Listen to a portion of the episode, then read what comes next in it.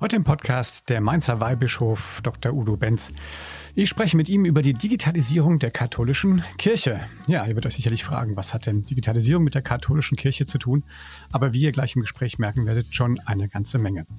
Wenn ihr euch über Technologien informieren wollt und euch für Digitalisierung interessiert, dann empfehle ich euch an dieser Stelle noch einmal unseren Trendreport. Den könnt ihr euch runterladen unter www.chemweb.de. Dort haben wir die äh, fünf wichtigsten, aus unserer Sicht wichtigsten Trends für dieses Jahr zusammengefasst und könnt euch ja das runterladen oder auch die letzte Episode mit Sean Early hören. Da haben wir über den Trendreport ausführlich gesprochen. Doch jetzt geht's rüber ins Bistum Mainz zu Weihbischof Dr. Udo Benz. Viel Spaß bei der aktuellen Episode. Das digitale Sofa mit Oliver Kemmern. Ja, hallo, herzlich willkommen zu einer weiteren Folge von Das digitale Sofa. Und äh, heute ähm, haben wir einen sehr ähm, speziellen Gast und ich freue mich sehr, dass äh, er Zeit gefunden hat heute, denn er ist ein vielbeschäftigter Mann und zwar ist das Dr. Udo Benz, Weihbischof in Mainz. Äh, lieber Herr Benz, äh, ich hoffe, es geht Ihnen gut, Sie sind gesund. Ähm, und äh, ja, jetzt schalten wir quasi ins äh, Bistum. In welchen, wir sitzen in einem wunderschönen Raum. Welchen Raum, welcher Raum ist das denn, Herr Benz, wo wir hier sitzen? Ja, hallo, guten Morgen, Herr Kemmern. Ähm, wir sitzen hier im Sitzungszimmer des bischöflichen Ordinariates, also sozusagen der große Konferenzraum, bei dem die Dezernenten, der Bischof und der Generalvikar einmal in der Woche sich treffen, um die entscheidenden strategischen Fragen zu diskutieren, Entscheidungen zu treffen. Ähm, genau, sozusagen die Leitungszentrale im Bistum. Sehr schön. Deswegen haben wir auch diesen, diesen schönen Hall drauf. Äh, wir machen das remote, Corona-konform. Ich sitze im Homeoffice. Und Sie ja quasi auch in Ihrem Homeoffice, wenn man so will, oder? Im Grunde ja. ähm, lieber Benz, wenn, äh, bevor wir jetzt einfach mal anfangen und äh, äh, und, und über das Thema auch Digitalisierung und Kirche äh, sprechen. Wie, ähm, vielleicht können Sie unseren Hörerinnen und Hörern so ein bisschen so ihren, ihren Werdegang mal sagen. Wann, wann haben Sie sich entschieden, eine Karriere in der, in der Kirche zu machen? Was haben Sie mal ursprünglich gemacht? Einfach so ein bisschen ihr, Ihren, äh, Ihre Heritage, wie man so schön sagt, Ihren Hintergrund erklären. Ja, da kann ich gerne etwas dazu sagen. Man hört es vielleicht an der einen oder anderen Stelle, dass ich kein Mainzer bin, sondern aus der Südpfalz komme, also ein gebürtiger Pfälzer dort aufgewachsen bin und nach dem Abitur zunächst einmal ähm, in Karlsruhe bei der Dresdner Bank eine Bankausbildung gemacht habe zum Bankkaufmann, weil ich zu dem Zeitpunkt damals mir eigentlich gedacht habe, ich könnte in Richtung Jura oder Betriebswirtschaft meine beruflichen Ziele verwirklichen. Aber parallel dazu war ich eben in der Pfarrei aktiv und ähm, überzeugt von dem, was der Glaube äh, für mich bedeutet in meinem Leben und habe mich dann auch entschieden, spielt der Glaube nicht so eine wichtige Rolle, dass ich das auch beruflich äh, wahrnehmen möchte, viele Klärungsprozesse. Dann kam ich nach Mainz, habe dort begonnen mit der Theologie, Theologie zu studieren, ähm, war im Priesterseminar, habe dann in Mainz, in Innsbruck, in Freiburg Theologie studiert und wurde dann zum Priester geweiht. Ja, und dann geht das so verschiedene Wege. Ich war in Worms am Dom als Kaplan. Das ist so der erste Einsatzort gewesen in der Seelsorge, in der Pastoral.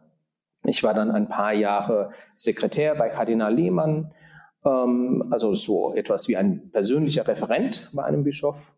Ähm, anschließend hatte ich noch einmal die Chance und die Gelegenheit, in Freiburg ein Aufbaustudium zu machen, habe dann also meine Promotion ähm, in der Theologie gemacht über Karl Rahner und die Frage der Kirche. Bevor ich dann in die Verantwortung kam, zehn Jahre habe ich das gemacht, Priesterausbildung im Bistum Mainz und die Ausbildung der pastoralen Berufe in der praktischen Ausbildungsphase.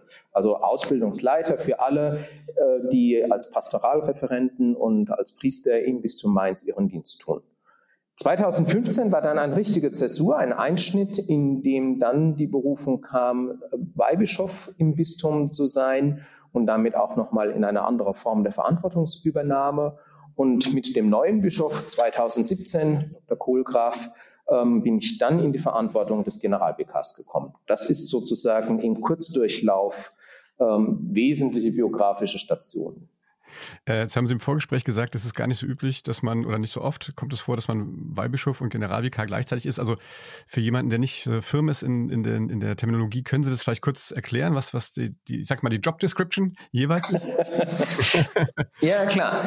Ähm, also der Weihbischof ist ähm, von der Weihe her ein Bischof und das heißt, er hat die Aufgabe, ähm, den Bischof zu vertreten, den Bischof zu unterstützen in den gottesdienstlichen, in den seelsorglichen, in den repräsentativen, in den sakramentalen Aufgaben.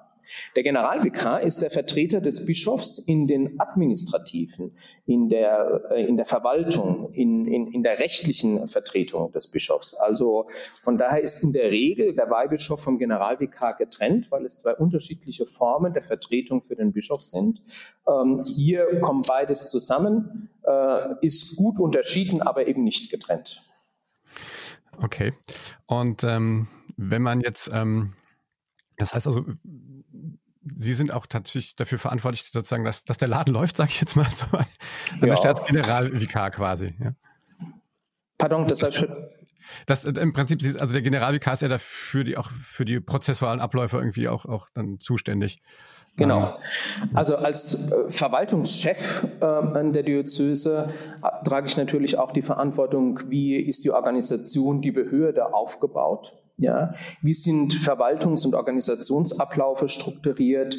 Ähm, wie sind Prozesse, wie werden die gesteuert? Wie werden Prozesse controlled? All diese Fragen sind letztendlich in der Steuerung des General-WKs verortet. Okay. Ähm, ja, Benz, wir haben, wir haben Sie Weihnachten gefeiert in diesem speziellen Jahr 2020.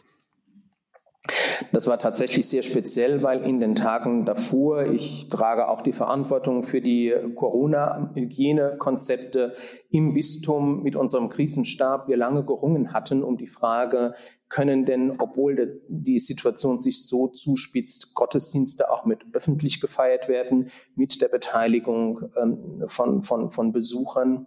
Ähm, und wir hatten dann die Entscheidung getroffen, dass es grundsätzlich möglich sein soll unter nochmal verschärften Maßnahmen.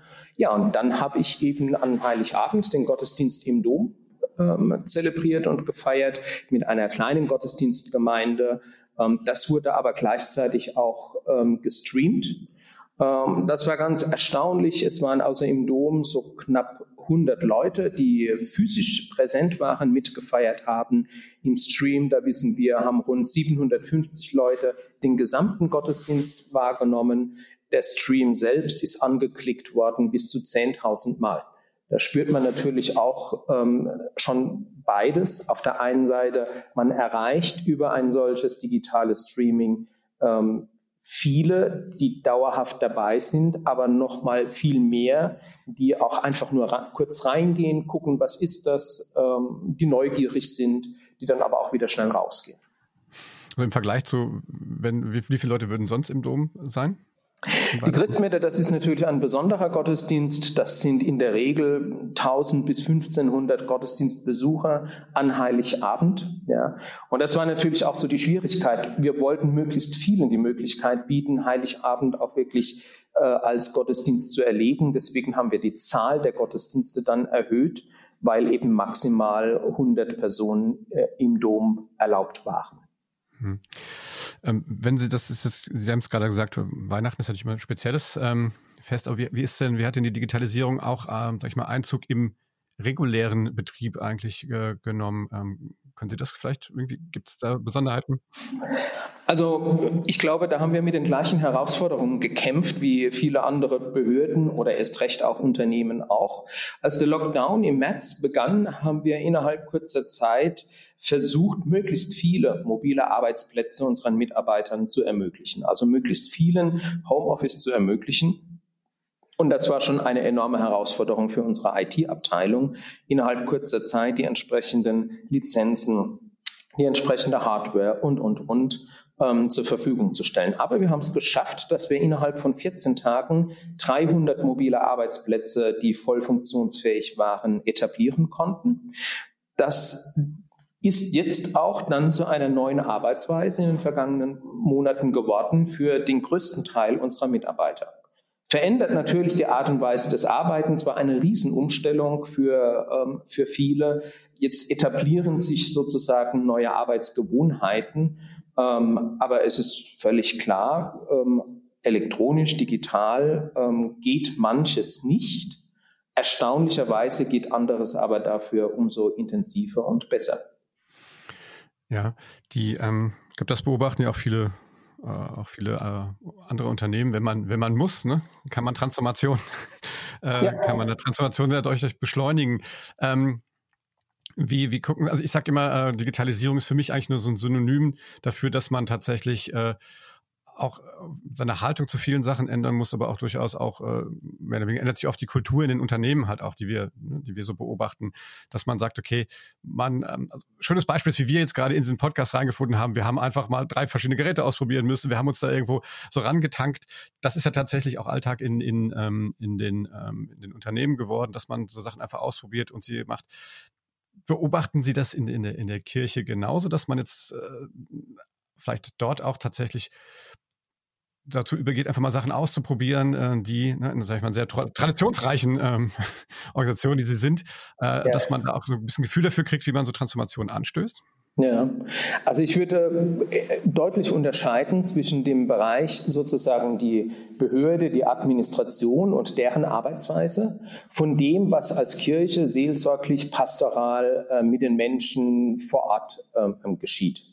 Im Blick so auf unsere Behörde, auf diese Arbeitsweise der Mitarbeiter äh, hier im Ordinariat, ähm, natürlich verändert sich da die Arbeitsweise und wird vieles ausprobiert. Ähm, es ist für manche Referenten, die sehr kreativ, konzeptionell arbeiten, im Homeoffice schwierig, weil der unmittelbare Austausch mit Kolleginnen und Kollegen fehlt, Ideen zu entwickeln und was könnte man wie gestalten. Was oft so in einem äh, vor Ort in einer Teeküche beim Kaffee passiert. Das fehlt zu Hause. Aber dann habe ich jetzt mittlerweile festgestellt, dass über die Videokonferenzfunktionen man doch auch sehr bewusst und sehr gezielt andere zusammenholt und weniger dem Zufall überlässt, um gemeinsam in ein Brainstorming, in ein Entwickeln von Ideen zu kommen. Das ist so in der Behörde, in, in der Verwaltung eine veränderte Form. Ähm, in der Seelsorge zeichnet sich jetzt ab, der erste Schritt war, okay, wir versuchen die Gottesdienste einfach über YouTube zu, zu streamen. Ähm, gleichzeitig hat man gemerkt, irgendwie ist das nicht stimmig. Denn Gottesdienst feiern, ein seelsorgliches Gespräch führen, braucht in digitaler Weise auch ganz andere Formen. Und ich erlebe, dass es einen richtigen kreativen Schub bei unseren Seelsorgerinnen und Seelsorgern gibt, Formate zu entwickeln. Wie können wir nah bei den Menschen sein, aber eben digital? Das heißt also, es genügt nicht, einen Gottesdienst einfach nur zu streamen, sondern es werden jetzt Formen entwickelt, wie man interaktiv digital miteinander Gottesdienst feiert. Ich weiß das von einer Gruppe, die als Gebetsgruppe zusammenkommt, die sich dann über eines der Videokonferenzformate trifft und dann darüber ins Gespräch kommt, darin auch gesungen und gefeiert und gebetet und diskutiert wird. Ähm, ich weiß, dass es regelmäßige Gruppen gibt. Wir hatten das als besonderes Angebot auch über das Bistum über die Weihnachtstage. Wir nannten das ein virtuelles Weihnachtswohnzimmer. Da haben sich Seelsorgerinnen und Seelsorger zu Hause in ihrem Weihnachtswohnzimmer angeboten gehabt, einzuladen zu einem virtuellen Treffen für Interessierte zu bestimmten Themen über Weihnachten eine Stunde gemeinsam zu verbringen. Und es hat sich gezeigt, dass Leute, gerade die alleinstehend waren oder die ein besonderes Interesse hatten, sich da eingeklinkt hatten und eine Gemeinschaftserfahrung während der Feiertage inmitten des Lockdowns auf eine ganz andere Weise möglich war.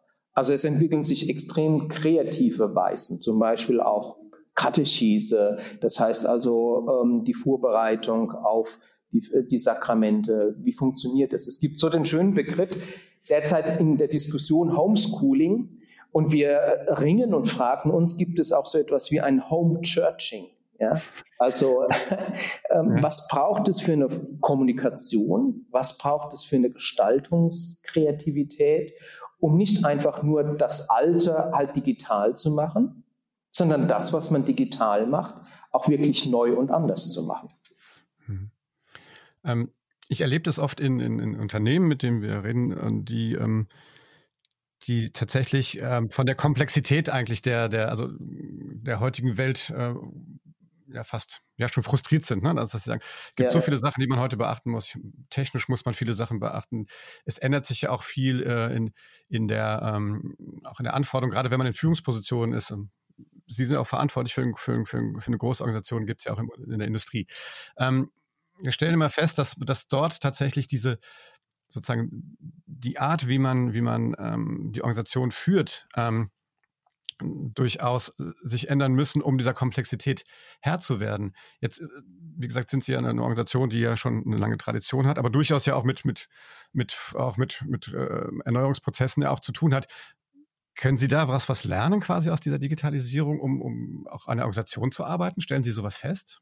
Ja. Also man muss ganz ehrlicherweise sagen, in unserer Organisation sind in den vergangenen 20 Jahren natürlich äh, digitalisierte Prozesse eingeführt worden. Die IT hat sich enorm entwickelt. Aber das Ganze ist auch irgendwie sehr organisch und manchmal auch wild gewachsen.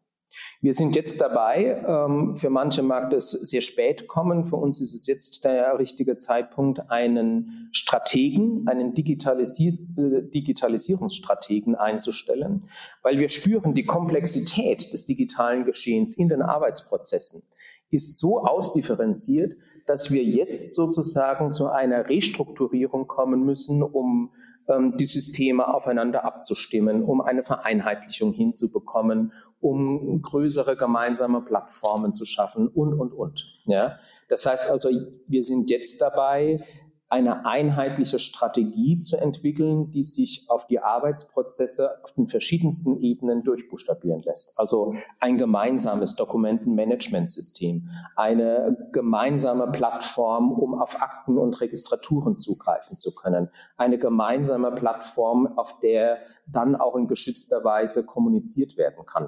Das verschärft sich oder die Komplexität ist in Kirche insofern dann da, dass wir die Zentrale haben in Mainz, aber jede Pfarrei sozusagen wie eine sehr eigenständige Filiale arbeitet, die mehr ist als eine Filiale, die auch eine rechtliche Eigenständigkeit hat.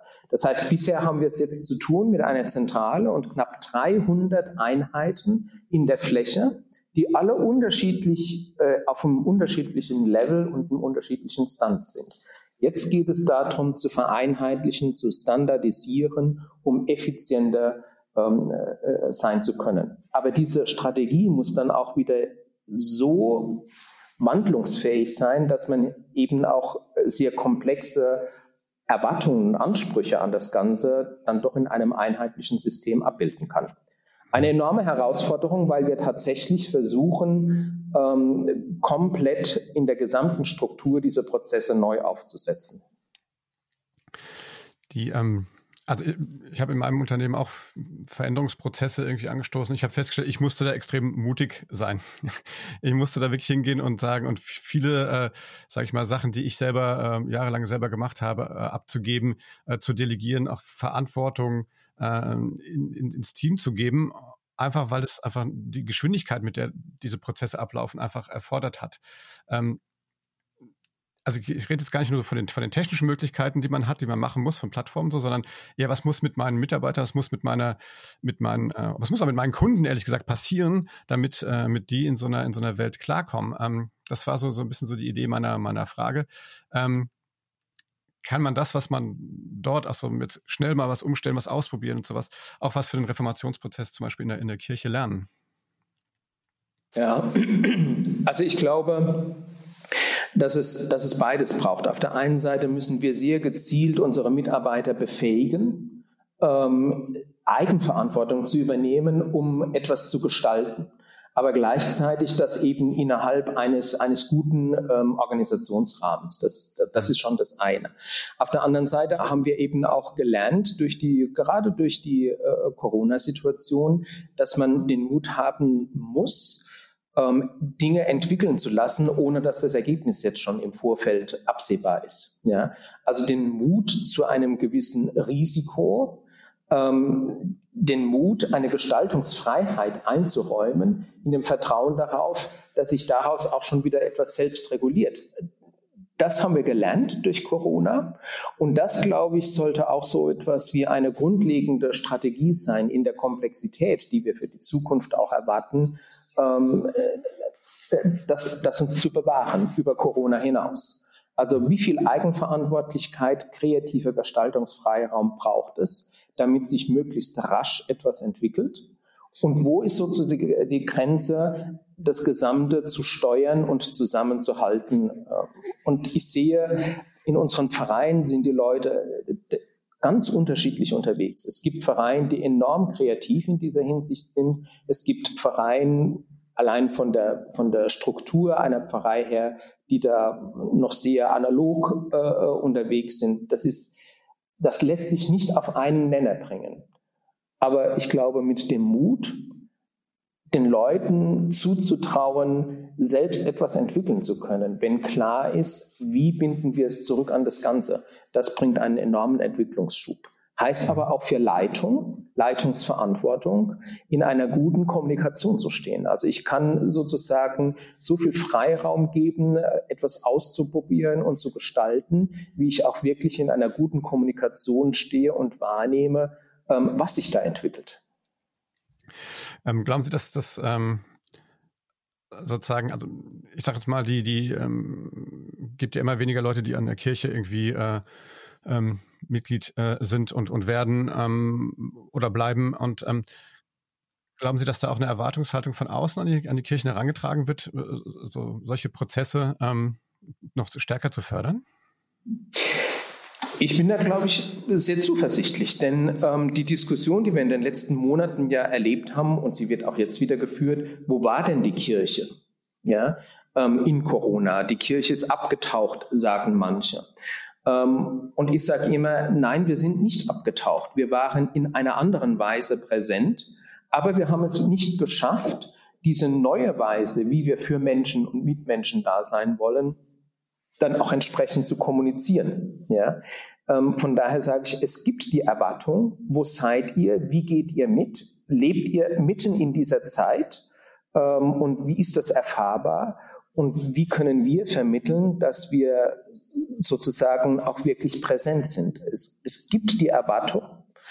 Und wenn, das ist jetzt äh, vielleicht im Bild gedacht, wenn zu biblischen Zeiten Paulus auf den Marktplatz von Athen gegangen ist, um mit seiner Botschaft etwas zu tun, dann stehen wir heute 2021 vor der Herausforderung, genau hinzugucken, wo sind denn die Marktplätze der Gegenwart, um da präsent zu sein.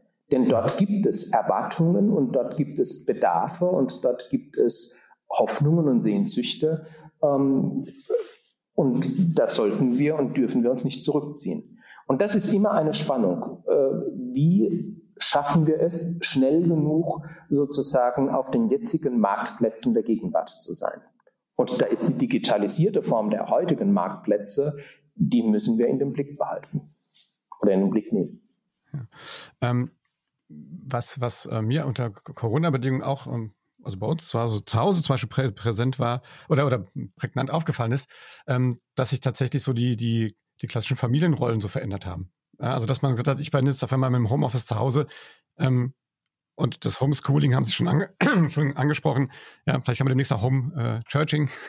ähm, die, ähm, also ich nehme da wahr, dass da tatsächlich auch diese klassischen äh, Rollen, ähm, gerade auch die Geschlechterrollen, sich total ähm, bei sowas also wirklich aufweichen. Ja, das ist auch ein Thema, mit dem sich auch die Kirche äh, beschäftigt. Ja, wie, ja. wie steht es mit, mit Diversity? Ähm, und das ist für Unternehmen natürlich ein Riesenthema. Also man versucht ja auch massiv was auch eine, eine Frauenquote reinzukriegen. Ähm, verändert sozusagen diesen, diesen Prozess oder die Diskussion in der Kirche wird ja durch, durch sowas wie, ähm, wie eine Corona-Krise oder wie auch die, die, die Haltung, die man bei der Digitalisierung entwickelt, wird ja dadurch beeinflusst in der Kirche? Ich glaube schon auch. Ähm, dadurch, dass zum Beispiel in den digitalisierten Formaten Gottesdienste digital zu feiern, andere Formen da sind wie in den klassischen Formaten, verändern sich auch die Rollen. Ähm, wer leitet einen Gottesdienst? Wer gestaltet den Gottesdienst? Wer bereitet ihn vor? Das verändert Rollen. Also das ist nicht mehr automatisch der Pfarrer, das ist nicht mehr automatisch die Gemeindereferentin, sondern plötzlich entsteht durch einen Hausgottesdienst oder durch einen Zoom-Gottesdienst ähm, eine Rolle, in der ehrenamtliche Funktionen übernehmen, die zu anderen Zeiten sehr selbstverständlich der Pfarrer übernommen hat. Oder die Initiative für etwas ergreifen, was sehr selbstverständlich zu einer anderen Zeit ähm, die Pastoralreferentin gemacht hat. Ich habe gestern mit einem Pfarrer gesprochen, der mir erzählt hat, dass dieses Rollenbild sich auch verändert durch die, äh, zum Beispiel dadurch, dass in einer Pfarrei die Vorbereitung, die Katechese, also sozusagen so etwas Ähnliches wie Religionsunterricht in der Vorbereitung auf die Erstkommunion, auch über äh, Zoom, also über ein Videokonferenzformat läuft. Und dann die Kinder, die sonst als, als Gruppe zusammen im Pfarrheim waren und von einer Katechetin unterrichtet und begleitet wurden, das geht jetzt nicht. Die sitzen zu Hause und sind zusammengeschaltet mit der Katechetin, aber zu Hause, Kommunionkinder sind so in der zweiten, dritten Klasse, sitzen dann plötzlich die Eltern mit dabei und nehmen an diesem Unterrichtsgeschehen teil. Und äh, plötzlich übernimmt der Vater eine ganz andere Rolle, der sonst in der Katechese gar nicht irgendwie Interesse gezeigt hat und, und geht da rein. Also der Pfarrer hat mir erzählt, er macht ganz spannende Erfahrungen damit, dass er jetzt auch in anderer Beziehung mit Eltern kommt ähm, durch diese digitalisierten Formate. Also zwei Beispiele. Die Rollen verändern sich. Wer übernimmt jetzt die Initiative für Gebete, für Gottesdienste, für seelsorgliche Gespräche? Aber auch die Rolle ähm, der Gemeindemitglieder verändert sich, indem man neue Möglichkeiten hat, teilzuhaben. Glauben Sie, dass das ähm, dazu führen könnte, dass man grundsätzlich äh, äh auch weitreichendere, sag ich mal, Reformen in der Kirche damit quasi ähm, lostreten könnte? Also, dass man sagt, ich, also ich würde, das ist schwer, ja, das, das ja. zu prognostizieren, denn ich glaube, ähm, auch da denkt man dann wieder immer noch zu analog. Ja, also wir projizieren dann sozusagen analoge Fragen auf das Digitale. Ähm, die Veränderungen, je höher der Anteil eines digitalen Geschehens wird, hat auf ganz verschiedenen Ebenen Veränderungen zur Folge. In den Rollen, in den Funktionen. Ich glaube, dass sich da etwas verändern wird. Aber auch ähm, in der Art und Weise, wie ich sozusagen als, als Kirchenmitglied, als Christ meine Kirchenmitgliedschaft lebe, verändert sich. Und was nochmal dazu kommt, digital ist nicht territorial. Das heißt, bisher ist Kirche ganz stark organisiert auf ein bestimmtes Gebiet hin. Eine Pfarrei umfasst den Wohnort, die andere Pfarrei den anderen. An dem Ort gibt es dieses Angebot, an dem anderen Ort das andere. Digitale Angebote sind plötzlich nicht mehr an den Ort gebunden. Und es kommen Gemeinschaftsbeziehungen zustande, die über die bisherigen klassischen Gebiete hinausgehen. Und das wird Kirche auch verändern. Ich kann heute als Christ in Mainz viel aktiver äh, teilnehmen an einem bestimmten digitalisierenden Angebot der Kirche in München.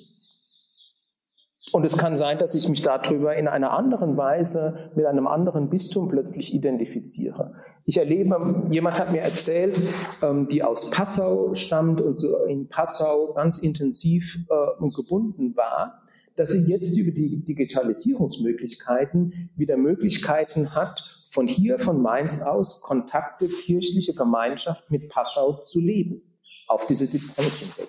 Ich glaube, diese Veränderungsprozesse haben wir noch gar nicht so im Blick. Mhm.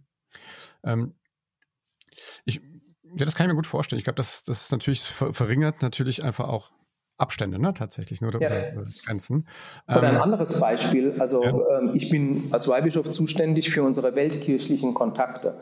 Das heißt also unsere Beziehungen ähm, nach Südamerika, nach, äh, nach Afrika, in den asiatischen Raum. Seit einem halben Jahr habe ich die Möglichkeit, durch diese ganzen ähm, digitalisierenden äh, Techniken ähm, sehr regelmäßig mit unseren Vertretern, die dort unsere Partner in den Ländern sind, regelmäßig mich zu treffen, auszutauschen, zu sehen. Also was dann sonst vielleicht alle zwei Jahre durch einen Besuch von denen hier oder ich dort im Land ähm, so fokussiert äh, besprochen wurde, daraus ergeben sich jetzt plötzlich alltägliche Beziehungen und wachsen, wachsen andere Formen von Partnerschaft über Kontinente hinweg. Und auch das verändert plötzlich dann das Selbstverständnis von Kirche hier in Mainz.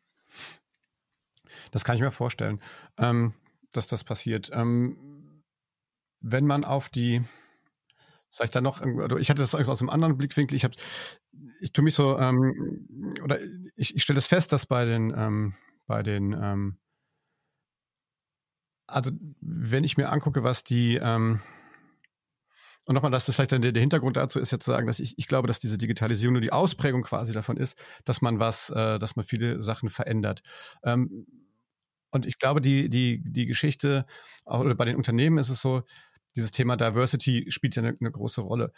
Worauf ich so mit der vorherigen Frage eigentlich so darauf hinaus wollte, ähm, wie kann man heute quasi an der Stelle noch äh, quasi auch Frauen, die viel Ver äh, Verantwortung in den Familien übernehmen und, und, und machen und tun, auch in den Unternehmen mehr, ähm, was, was sagt die Kirche denen? Äh, wie erklärt man sozusagen dieses, dieses klassisch hergebrachte Bild an der Stelle? Also ist da nicht die Digitalisierung oder diese, dieser Change in Mind, den man hat, da auch eine schöne Möglichkeit, das einzuführen? Also das ist natürlich die, die, die Rolle der Frau, vor allen Dingen im Blick auf, auf die Priesterweihe. Das ist natürlich ein Thema, das schon massiv und intensiv diskutiert wurde, auch vor Corona und vor Digitalisierungsfragen ähm, und, und, und. Das ist klar. Aber ich glaube tatsächlich in dem Zusammenhang, wie wir es eben auch bedacht haben, ähm, dass diese Frage einfach nochmal aus einem anderen Blickwinkel virulent wird, ähm, zu sehen, wer übernimmt in diesen neuen Formaten ähm, kirchlichen Lebens welche Aufgabe. Und dadurch entsteht faktisch eine Veränderung und diese faktische Veränderung verändert natürlich auch die Diskussionen, die grundsätzlichen Diskussionen ähm, um die Rolle der Frau in der Kirche. Das, das ist klar und das spüren wir, dass das noch einmal mehr an Dynamik zugenommen hat. Und es ist auch klar, dass unser, dass es, dass, also mein Anliegen ist, den verschiedenen Geschlechterrollen deutlich zu machen, ähm, was alles schon möglich ist und was aus dem, was möglich ist an Gestaltung, ähm, sich ein neues Bewusstsein, eine Weiterentwicklung ergibt. Ja, also in der, in der Wirtschaft, glaube ich, kann man sich das gar nicht erlauben, quasi äh, Frauen da nicht in verantwortungsvolle Positionen zu holen. Es ist ja nicht, dass wir also, Frauen nicht in verantwortungsvollen Positionen ja. haben. Wir haben ja. auf der, auf der Dezernentenebene hochverantwortliche Frauen, die kommen also sozusagen auf der oberen Bistumsleitungsebene, Frauen, die komplett ihre Verantwortung tragen, den Caritasverband leiten, Einrichtungen leiten, unsere Seelsorgerinnen in der Fläche ähm, die Frage nach der Priesterweihe, die Frage nach dem sakramentalen Zugang, ähm, hat eine Dringlichkeit, das ist gar keine Frage, dem kann man nicht ausweichen und soll man auch nicht ausweichen, sondern muss gucken, welche Wege man gehen kann. Aber man darf sozusagen jetzt nicht äh, schwarz-weiß malen, Frauen hätten in der Kirche nichts zu sagen, hätten keinen Gestaltungsspielraum, ähm, sondern es ist deutlich, und das ist jetzt noch einmal deutlicher, in der Vielfalt der unterschiedlichen Verantwortlichkeiten ähm, sind Frauen ganz stark in der Gestaltung mit drin und ganz stark in der Verantwortung mit drin. Ich habe da die Zeit auch jetzt gerade voranschreitet. In okay. Ein Thema, ähm, was ich, es sei denn, Sie hätten noch, Ihnen brennt okay. noch was auf der Seele zu. Ich habe noch ein Thema und zwar, was ich auch äh, spannend finde, was jetzt so ein bisschen davon jetzt äh, weggeht. Ähm, und zwar, was ich so äh, glaube, wir haben ja tatsächlich, also Corona ist ja ein, ein, ein Ding, ähm, das uns natürlich jetzt alle kalt, kalt erwischt hat. Aber eigentlich haben wir mit, mit dem Klimawandel noch tatsächlich ein, ein ganz anderes Problem vor der Brust. Ich habe so festgestellt, dass, dass, ähm, dass wir in der ähm, in der, äh, also mit durch diese Digitalisierung, dass, dass wir viele Sachen, Sie haben es gerade auch angesprochen, man kann dafür sorgen, äh, ne, dass man zum Beispiel lange Reisen äh, nicht mehr machen muss und so weiter, dass das einen, einen Impact hat. Ähm, also das springt jetzt ein bisschen in Themen, aber das, das finde ich ganz interessant, weil es für mich auch persönlich wichtig ist, sozusagen die, die äh, unsere Erde an der Stelle quasi zu retten, die Schöpfung zu retten an der Stelle. Wie, wie, äh, wie steht die Kirche da? Also das müssen Sie da wahrscheinlich auch sehr gerne sehen, dass da jetzt auch mehr passiert, oder? Also ich glaube, ähm, Papst Franziskus ist ein Papst, der wie kaum ein anderer äh, zuvor dieses, ähm, dieses Thema unserer Verantwortung für die Schöpfung als Christen, als Kirche ähm, so stark in den Mittelpunkt äh, gerückt hat, ähm, dass das in der Kirche wirklich mittlerweile in der Breite ähm, da ist. Ja? Wir arbeiten derzeit an einem eigenen Umweltschutzkonzept, ähm, wie wir zum Beispiel in unseren Gebäuden mit Nachhaltigkeit, mit entsprechend Energie- und Wärmesystemen äh, ähm, und, und, und nachhaltig unsere Immobilienbewirtschaftung umstellen können. Ja. Es ist natürlich eine riesige Frage ähm, auch des, der Mobilität. Wie verändern wir Mobilität auch in der Kirche mit, mit den neuen Formaten? Ähm, wie engagieren wir uns im Bereich, äh, in, also auch im politischen Bereich für das Thema Ökologie und Bewahrung der Schöpfung? Ähm, und da geschieht äh, derzeit äh, ganz viel. Und das ist natürlich auch eine, eine Generationenfrage. Ähm, die Jugendpastoral ähm, hat ein, die Frage nach der Ökologie, nach der Bewahrung der Schöpfung selbstverständlich und ganz zentral in ihren Aktivitäten und in ihrem Selbstverständnis äh, mit drin. Ja. Ähm, die Pfarreien äh, haben eigene Förderprogramme aufgelegt ähm, für, für dieses Thema, wie vor Ort entsprechende Initiative ergriffen werden kann.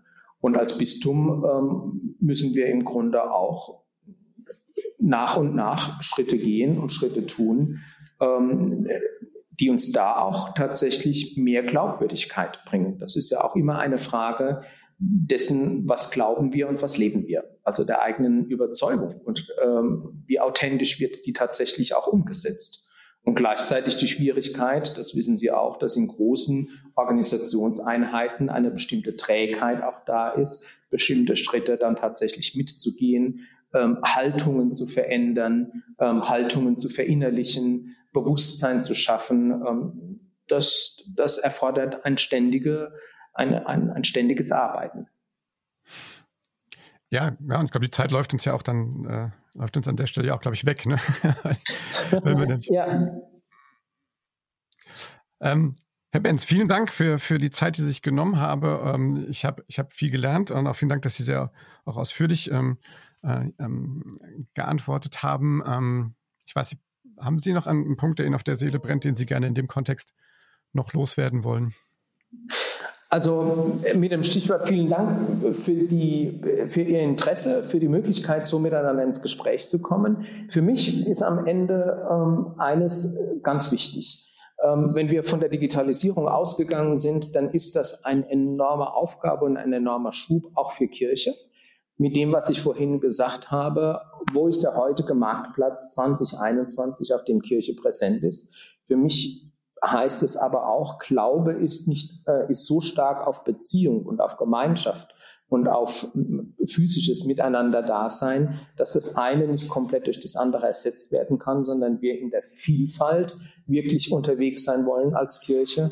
Und das Letzte, was für mich auch im Bereich von Caritas entscheidend ist, alles Digitale braucht das, das Soziale. Das heißt, bestimmte Fragen haben wir jetzt noch gar nicht angesprochen, wie Teilhabegerechtigkeit, ähm, die, die Digitalisierung, welche Probleme Digitalisierung im Blick auf Teilhabegerechtigkeit mit sich bringt, mhm. auf Freiheits- und Persönlichkeitsrechte, die geschützt werden müssen, auch in einem digitalisierten Prozess.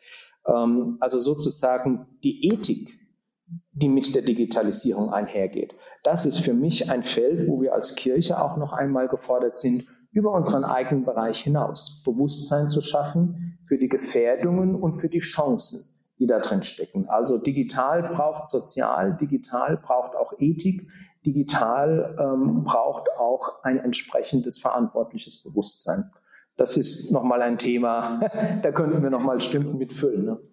Ja, finde ich aber, ne, das ist ein sehr schöner Punkt. Vielen Dank dafür. Also das, das ähm, ich glaube, das ist das spielt absolut eine, eine, eine wichtige Rolle, ähm, weil ich ja auch, auch glaube, es, es, also ich glaube gar nicht mal, dass das ähm, sozusagen der virtuelle Kontakt, der ist zwar ein bisschen anders, ich glaube gar nicht, dass der so viel, man hat ja früher mal, also als das jetzt gerade so auch viel losging, gesagt, man kann da gar nicht so eine Beziehung aufbauen. Mittlerweile revidiere ich da auch mein Urteil. Es geht schon, es ist halt anders. Ich muss auf andere ja, Sachen aufpassen. Ne?